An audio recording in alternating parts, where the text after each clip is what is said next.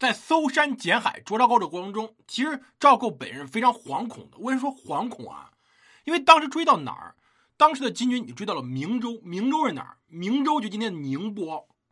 可以说，当时金军离他已经很近，他在温州啊，这两个地方真的一点都不远。当然，我们现在有高铁了，两个小时能到。当时呢，如果走陆路的话，大概有五百里地。只不过追到这儿还是追不上，并且在水路上确实也被南宋水军给击败了，所以金兀术就没有接着追，而掉头回了杭州，也就当时的临安。而这边在建炎四年正月初一的时候，赵构呢是在海中停泊的。当时还有个事儿挺有意思的，当时有条鱼蹦到船舱里，很正常嘛。就随行的吴夫人，后来的吴皇后就恭喜说呀：“这是周人白鱼之祥也。”周武王也坐船，也有一条鱼进了船舱。后来武王得胜，所以是周人白鱼之祥也，成了天下共主。所以呢，这个时候，这种非常非常偶然的事件也能成为赵构内内心的安慰。但是没办法，只能安慰赵构了，因为包括明州，包括临安老百姓，算是倒了血霉了。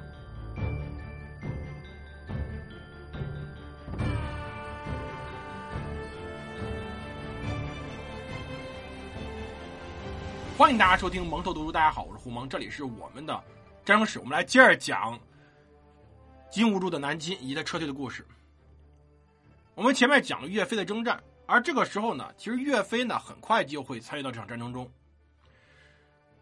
金兀术呢，其实主要是想捉赵构，招不到也很不很不开心。但问题是，他既然捉不到，就要抢一把嘛。他主要来抢劫的。金国人或者女真人根本就没想过统治什么南方，他连中原都不想统治，抢完回到老家最好。所以当时他们烧杀抢掠，像明州啊、临安这种大城市，直接被洗劫，洗劫以后又被屠城，杀光又纵兵放火。只不过大家有时候已经历史太悠久，大家忘了过多的去斥责说赵构怎么样。但是女真人在当时非常非常没人性。那问题是江南太富了，抢的东西太多了。陆路是走不通的，你运不动啊，所以只能走水路。走水路只能走运河，沿着运河北撤，那就只能顺手攻破秀州，取平江府，占常州。到这个时候，嗯，感觉很不错。完颜宗弼也就兀术呢，觉得还不错。我这边拿下了很多财富，而且呢，把南宋的皇帝逼得无处躲藏。搜山捡海捉赵构，赵构真是脸丢大了，也算是一个战史彪炳了。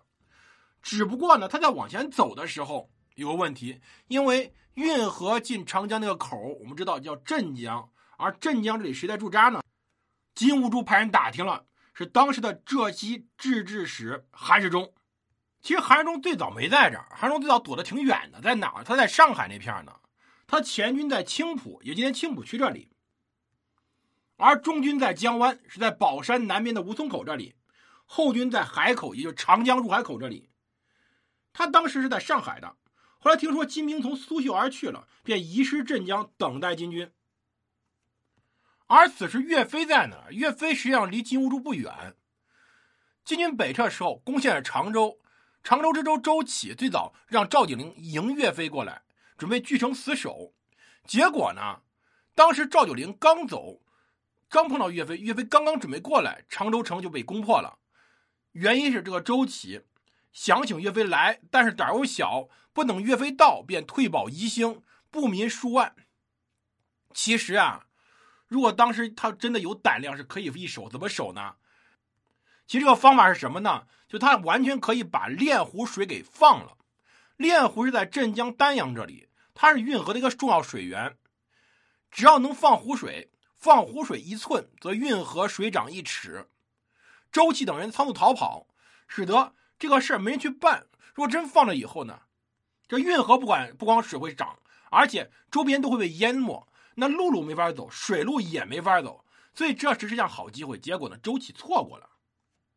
岳飞在常州到镇江，其实在追击金军的，而且打了几仗，成绩还不错。只不过呢，后来很无奈，他只能退了，他没有能够参与。所以我们要重点讲这一战，原因很简单。当时整个这一带有大量的各种各样，我们说盗匪，这盗匪有的是那些揭竿而起的农民，有的是乱兵，他们时刻威胁着宜兴等地，所以他只能回去平叛了。而前面阻截金兀术的只能靠韩世忠了，因为韩世忠在上海这一带等来等去等不着，结果就移军到了镇江这儿，正好碰上当时的金兀术。而金兀术对于韩世忠印象呢，这人不会打仗，整个呢比较胆小怕死，还在花天酒地呢，所以呢没关系，一切安全。所以抱着这么一个大胆的想法，金兀术呢，他驾着自己船队从京杭大运河驶出，到长江里面停泊在焦山、金山之间。就镇江周边整个地理位置比较复杂，它在长江三角洲的西北部顶端，东南一侧是太湖平原，水网密布，沟壑纵横。镇江本身绝大多数土地呢是丘陵，有什么宁镇山脉、茅山山脉都在这一带。它相反是整个长安沿岸一个地形比较复杂的地区。当时完颜兀术把船停到这儿呢。他觉着不错，快走到长江了。过了长江，往北走就安全了。而镇江旁边金山上呢，有一座庙，据说是镇江金山龙王庙，是一个制高点。他爬到山上去观察地势，为随后的作战规划计划。结果呢，那天也确实是一个月光不错的天气。乌珠突然看见附近有大批的宋军伏兵，而且他身背后还有伏兵断了他的归路。金兀术身边的护卫将领很多都被射倒了，而他自己非常侥幸的跑了回去。没错，韩世忠当时确实在后方花天酒地，确实在秀州在这大搞花灯节。但是韩世忠早就安排人在镇江，早就安排了在这么一个制高点周边有埋伏，就等着你，不管是你金兀术也好，还是其他参谋将领也好，来一个抓一个就行了。随后双方水师便在金山脚下展开激战。当时韩世忠是乘蒙冲指挥水师迎战金，而他的妻子安国夫人梁氏，也就是我们所知道梁红玉，亲自擂鼓助战，这就著名的擂鼓战金山。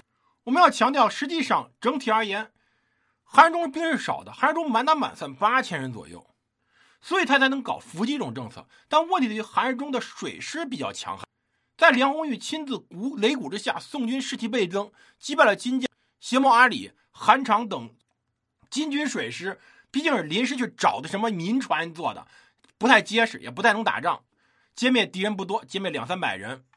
这个时候，完颜宗弼也就是金兀术比较尴尬啊，因为人家那边是军舰，是大舰，你这边是小船，就好像在个澡盆里面一个大的航母模型把一个个小纸船给做撞翻一样，这很正常结果嘛。所以人多在这个时候不起作用，那金兀术就没办法了。他当时呢就赶紧去找韩世忠，说呀：“这样吧，我们把我们抢的人畜、财物、名马等，甚至我还额外给你点好东西，全献给你，行不行？你让我回去。”韩世忠说：“你给什么都不行。”所以在这个时候，金兀术很尴尬呀。他想：“这样吧，长江这么长，我还能跑不过去吗？”于是溯江而上。他又想着韩世忠人少，你总能毒死我吧？所以呢，他开始往上游而去。前方不远的地方就叫黄天荡。黄天荡的地方呢，现在其实已经没了。为什么说没了呢？这地儿还有，但是它由于水流变化，它已经变成陆地了。以前这地儿啊，是一个南北的一个险渡，它故址是在栖霞山摄山湖一带，原来是一个大江之岔的湖荡，或者说我们说它就是一个沼泽地，都不能是河，等于长江分流出来一部分水，前面是没有头的，是个死胡同，河道还很窄，里面都是淤泥杂草。结果金兀术这个人，他他也没有什么人去给他指挥，而且他也是北方人，是路痴。他呢，由于当时的韩世忠不停派船骚扰，被逼进了这么一个黄天荡。等进去发现这个死胡同，发现不对的时候，想掉头，哎，不好意思，你人这么多，你不好掉头。那边韩世忠已经把路给堵死了，等于说金兀术的十万大军坐在一艘艘小船上，在一个河道的死胡同里被围得死死的。而且这地儿还不只是河道，还是烂泥潭，这就意味着金兀术即使想放弃所有抢来的好东西，全部放弃，把所有东西全扔了，骑上马上岸，然后拿骑兵冲过去，他也没机会，因为外面全是泥，你骑什么马你都陷到泥里面。这个时候金兀术是非常绝望的，但是韩世忠也很头疼呀。我们要知道这是八千对十万，你怎么都也不能说优势在我呀。他八千人把什么人堵在这口里面，他也很头疼。周边其实也没有军队来支援他。要知道，当时八千对十万，人家金兀术包围韩世忠是正常剧情，你这八千把人家十万堵住，很有可能堵不住，人家就跑出来，而且自己荡然无存。所以现在是金兀术很害怕韩世忠被架在火上烤，他随时都可能倾覆。当时啊，在这种情况下，韩世忠只能想办法，比如说他考虑到金军多青州，让工匠赶着大批铁绳、铁钩，只要你有船冲出来，我用海船分路夹击，直接用我船大把你船给拖翻。这时候乌珠真的急了，再找韩世忠借道。韩忠说：“可以啊，还我两宫，复我疆土，可以相全。”其实此时金元帅左监军完颜昌也急了，赶紧移兵南下去接应金兀术。那金兀术是怎么跑出去的？这场仗最什么？刚开始由胜转败，我们下集来讲一讲。感谢收听，我们下期再见。